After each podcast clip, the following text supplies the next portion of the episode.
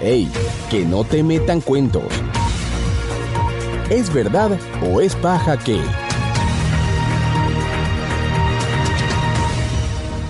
El gobierno presentó un plan que prioriza 145 carreras universitarias. Es verdad. El régimen de Nicolás Maduro expuso ante los representantes de las universidades privadas del país un plan de redimensión del sistema de ingreso universitario que se pondría en marcha este 2021 y en el que se priorizan 145 carreras acorde con la reactivación del aparato productivo enfocadas en la salud y en la educación en ciencias. Pero los detalles de cómo se instrumentará o de lo que sucederá con aquellas que no fueron listadas se desconocían hasta este 25 de enero. El portal Servicio de Información Venezuela publicó el 18 de enero una nota con el siguiente titular. Gobierno Nacional habilita solo 145 carreras para nuevos ingresos de universidades, Derecho, Comunicación Social y otras, fuera de la lista. Si bien es cierto, hasta este 25 de enero se trata solo de un plan que aún no se ha puesto en marcha. El ministro de Educación Superior, César Trompis, hizo la presentación el 6 de enero en un encuentro virtual con las autoridades de las universidades privadas, dijo Benjamín Sharif, que es rector de la Universidad Metropolitana, a espaja.com. Aunque en la última reunión del Consejo Nacional de Universidades, CNU, celebrada el 15 de diciembre, Trompis asomó el nuevo lineamiento a todas las casas de estudio del país, no fue sino hasta principios de 2021 cuando se expuso el plan solo el sector de educación privada. El 26 de enero habrá un nuevo encuentro de CNU en el que se espera se ofrezcan los detalles del proyecto.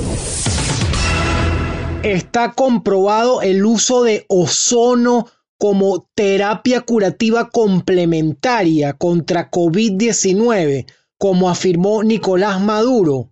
Es paja. Como terapia curativa complementaria, el ozono ha dado beneficios extraordinarios dijo Nicolás Maduro el 17 de enero de 2021 en el contexto de la pandemia de COVID-19. La ozonoterapia es una técnica que consiste en la aplicación de una mezcla de oxígeno y ozono en el torrente sanguíneo a través de diferentes vías. Sin embargo, no ha sido aprobada experimentalmente por la medicina occidental. La Agencia de Alimentos y Medicinas de Estados Unidos dice, para ser efectivo como germicida, el ozono tendría que presentarse en una concentración mucho más grande que la tolerada por humanos. No hay ninguna investigación que soporte el uso médico del ozono, dijo José Félix Oleta, exministro de Sanidad, a espaja.com. Tampoco se ha comprobado que esta molécula estimule el sistema inmunológico de personas con alto riesgo de contagio de COVID-19. El chavismo propone unificar algunos municipios del estado Miranda con el municipio Libertador. Es verdad. Durante una entrevista para Venezolana de Televisión, Jacqueline Faría, jefa de gobierno del Distrito Capital, mencionó que en la Asamblea Nacional debería discutirse una propuesta de ley para anexar los municipios mirandinos al gobierno de Distrito Capital.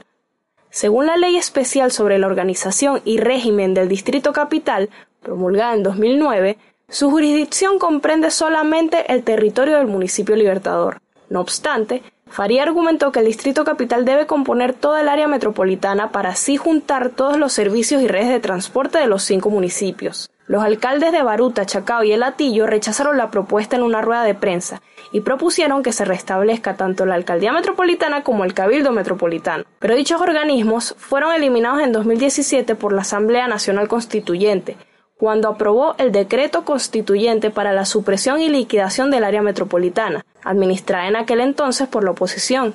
La discusión sobre la división político-territorial del Distrito Capital data desde 1999 sin embargo, al final no se desagregó al Estado Miranda, sino que se promovió la mancomunidad entre los municipios Libertador, Chacao, Sucre, El Atillo y Baruta.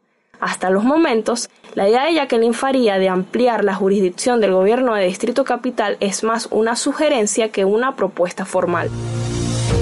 Haz tu consulta en espaja.com o escríbenos por WhatsApp al 0424 198 1060 espaca.com. Periodismo para que estemos claros.